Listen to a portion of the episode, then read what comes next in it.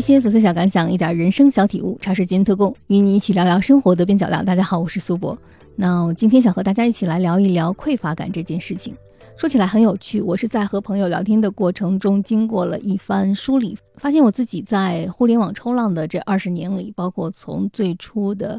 呃，搜索博客博主，到后来的微博、微信公众号，乃至在 B 站或者是小红书现在上常常关注的一类博主，他们身上都有一个共同的特性，就是我感觉他们身上没有什么匮乏感，也就是说，他们活在一种很自洽的。价值观体系里，既没有物质上的匮乏，也没有精神上的匮乏。他们活在一个相对来说，至少是在我所观察的角度上来说，嗯，活在一种很自如的生活状态里。那像这样一类情绪和生活状态都比较稳定的博主，其实就是我最爱去关注的那一类博主。那如果说他们身上有什么吸引我的人格魅力，我觉得正是这种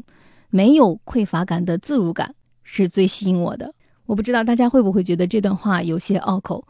仔细想想，在生活当中，我所结交的朋友们大多也是这一类的人，好像有极端的性格的这些很个性的人，不是我的憧憬或者是结交的对象，反而是一种情绪稳定、生活富足、啊逻辑自洽乃至知足常乐的这一类人，啊是我所喜欢的人。那同样，在这些人的反面，就是那些拥有匮乏感的人会是什么样子？我觉得，在今天我们在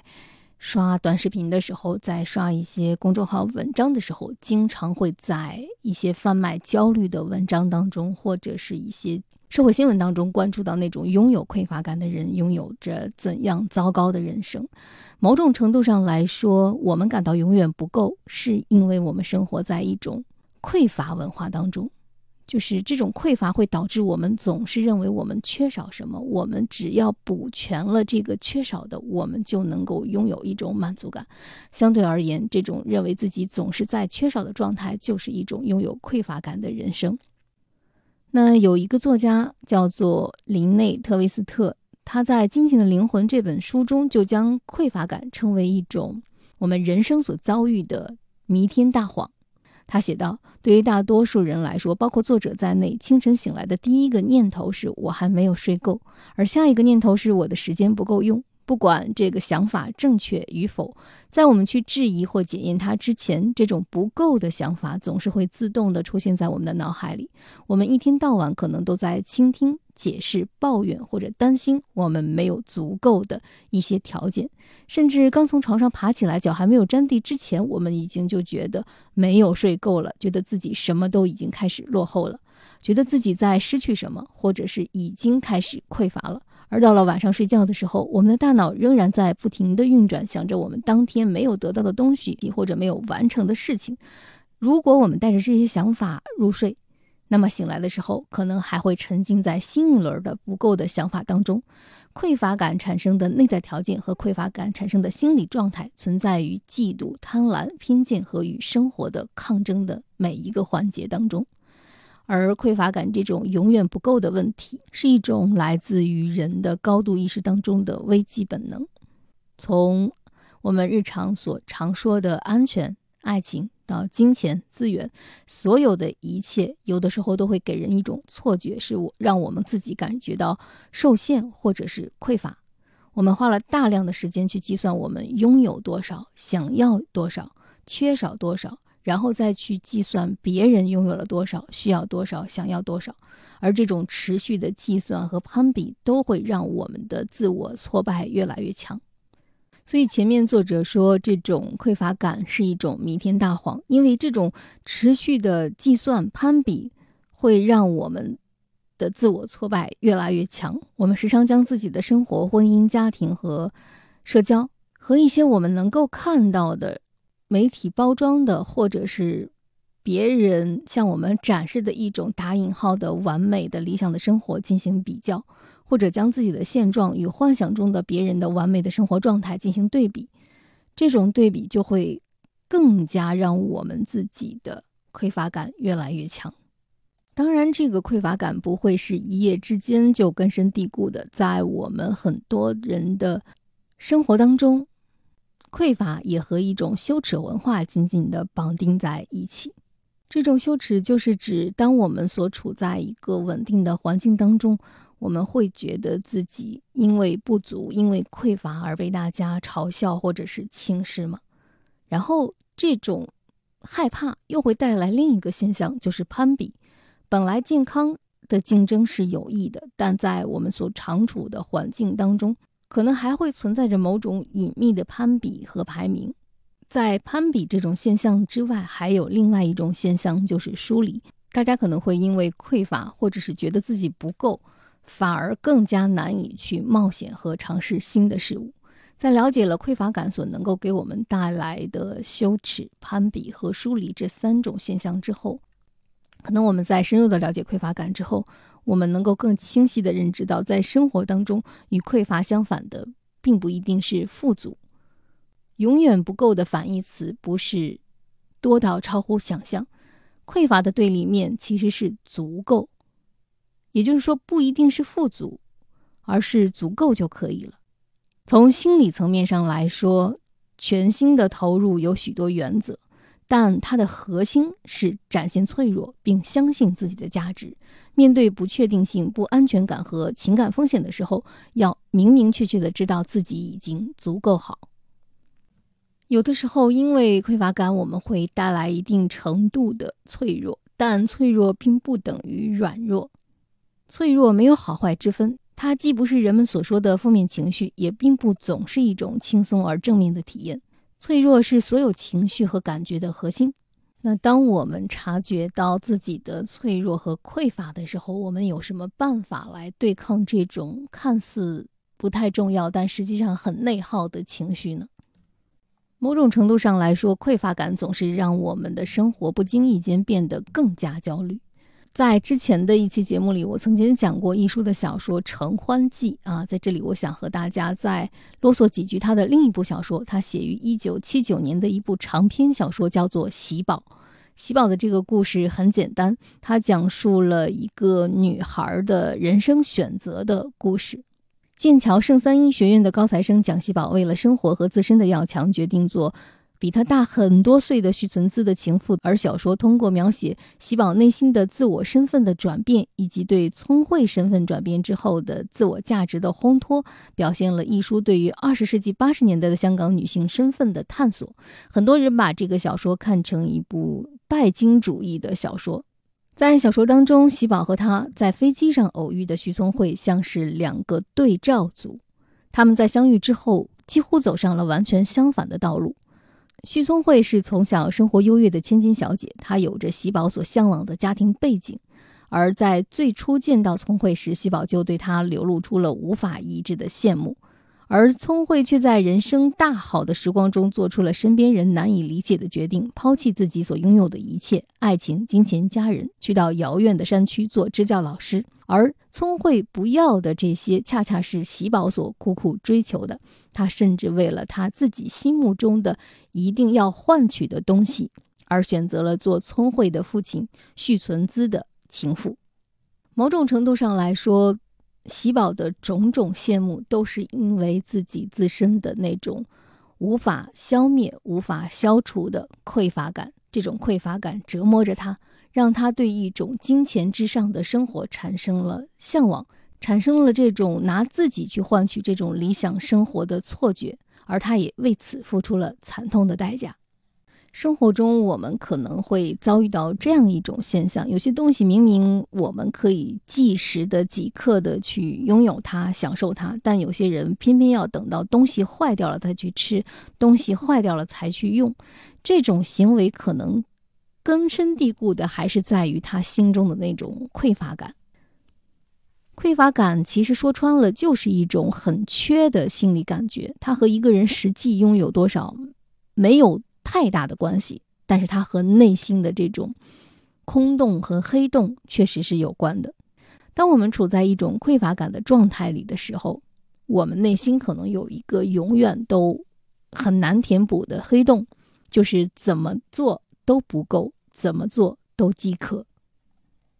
那除了我们所说的物质匮乏，在心理匮乏上有三个表现。第一就是总是看不足。内心匮乏的人有一个习惯，就是凡事总是要看到不足的那一面，看短缺的那一面。内心匮乏的人，他会看到自己拥有一身的不足，而这些不足可能是太胖了，或者太瘦了，性格太内向，或者收入太低，或者人际关系太糟糕。而这些不足全都是在对比中产生的。所以，内心匮乏的人特别善于拿别人的长处来比自己的短处，好像他时刻都在提醒自己：你不行，你不够。而这就会造成另一种心理状态，就是内心匮乏的人会感到自己虚弱，会感到自己是没有力量的，然后无法像一个成熟的成年人一样去面对这个世界。内心匮乏的人其实很善于看到和他关系很近的人的不足，就好像是他不好的，连同他周围的人也要不好，就如同说我不行，你离我这么近，说明你也不怎么样。而这种人，他往往会控制不住的贬低和他最亲的、最近的人，以削弱这些人的自尊和自信。那心理匮乏的第二个表现就是无法享受到快乐和美好。假如内心匮乏的人去享受快乐和美好，他会感到深深的罪恶感，所以他会回避和快乐、美好相关的一些情感体验。假如他没有做好一件事，他会批评自己。但是如果做好了一件事，他就会觉得这是理所应当的。这种人并不会因为做好一件事而感到快乐，反而会迅速的将自己切换到对自己更高的要求上来。当然，内心匮乏的人呢，也是不会轻易的去满足自己的，他会给自己的需求增加很多很多的限定条件，而且他特别擅长让自己等待、延迟满足。比如说去超市买东西。内心有匮乏感的人关注的会是那些低价的打折的商品，而那些更好的昂贵的东西好像就和他没有什么关系。所以说，内心有匮乏感的人，他有着和匮乏相呼应的一种配得感，就好像他总是觉得好的东西自己是不配拥有，也不配享受的。一旦拥有了好的，享受了好的，反而会令他的内心深深的不安。那心理匮乏感的第三个表现就是囤积和浪费共存。有一部分内心匮乏感很深的人，也是最喜欢囤积的一类人。比如说，便宜的东西他会买上一堆，实际上他并不需要那么多，但是便宜对他而言太有诱惑力了，这就造成了一种现状，就是内心拥有匮乏感的人，看上去总是非常节省，但实际上他会通过囤积浪费掉很多资源。就是我们经常会说一个关于烂苹果的例子，就是如果你拥有一箱苹果，你会先吃掉好的，还是会先吃掉烂的呢？内心拥有匮乏感的人总是会选择先把烂的吃掉，好的永远排在后面。但可惜的是，随着时间的推移，到最后有可能他吃到的每个苹果都不是最新鲜可口的，他就像是在解决问题一样，把一个又一个的烂苹果解决掉。那苹果好吃吗？这件事情已经变得不那么重要了，最重要的是不能把烂苹果浪费掉了。而结果就是，他虽然没有浪费掉烂苹果，但也没有享用过好的苹果。那聊了这么多，我们有没有什么好的方法来摆脱这种内心的匮乏感呢？啊，心理学家有三个小建议：第一是学会欣赏自己，欣赏自己对于内心匮乏感强的人来说是非常重要的功课，也是一种注意力的转换。也就是说，如果从前内心拥有匮乏感的人总是在看自己哪里不好的话，那么现在我们可以看一看自己到底哪里好，选择认可和欣赏自己的这种好。当然，宽泛的道理大家都懂，但真正的欣赏自己，对于内心匮乏的人来说是非常非常不容易的。这就如同是和内心长久以来的一种下意识的判定来做一种对抗。刚开始的时候肯定会让人产生一些些不适感，但是没有关系，持续的认可自己、肯定自己，学会欣赏自己，就像一束光打在我们的身上。刚开始可能我们不太适应这束光，但慢慢的我们就可以沐浴在更多的阳光之中。那对抗这种内心的匮乏感的第二个小建议就是，我们感恩已经拥有的。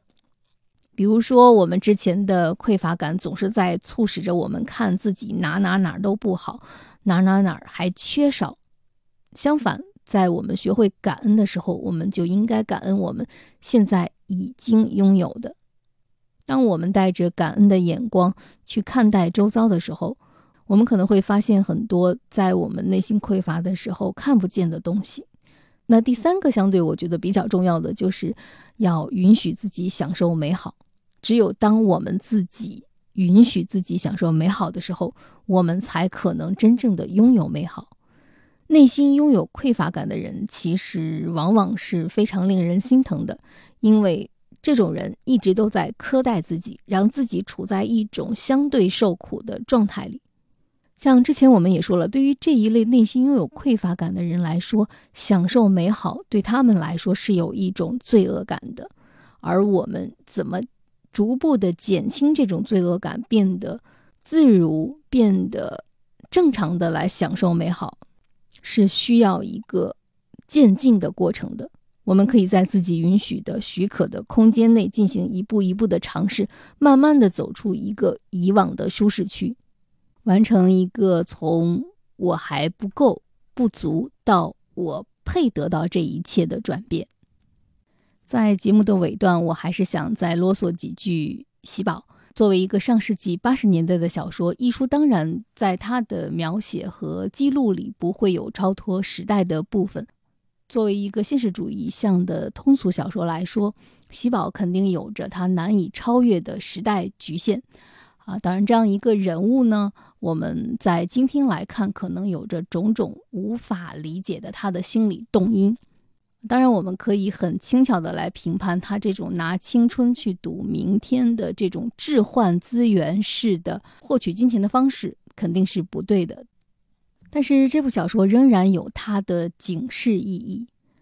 喜宝在小说当中以为他拿青春换明天是一个可以成立的。财富价值的等式，但实际上，他的整个故事，他最后拥有的暗淡的人生，告诉大家，这种自以为是的置换，这种盲目的向金钱投降的态度，可能都不会换取你心中真正想要的东西。虽然是一种匮乏感促使他去进行置换，促使他去交换，但是。实际上，他并没有因为拥有很多金钱而弥补了他心中的这种匮乏感。随着年纪的渐长，从我自己个人的生活经验和生存经验来讲，我反而慢慢的看清楚了这样一种现实，或者是其中一种现状，就是当你拥有越自洽的价值观，你可能会生活的越从容。生活中有很多让我们焦虑失衡的地方，而关键时刻，这种自洽的价值观会帮助你掌握生活的平衡。那关于匮乏感这件事，就和大家一起聊这么多。茶水间特供，与你一起对抗生活的枯燥与无聊。我是苏博，咱们下期见。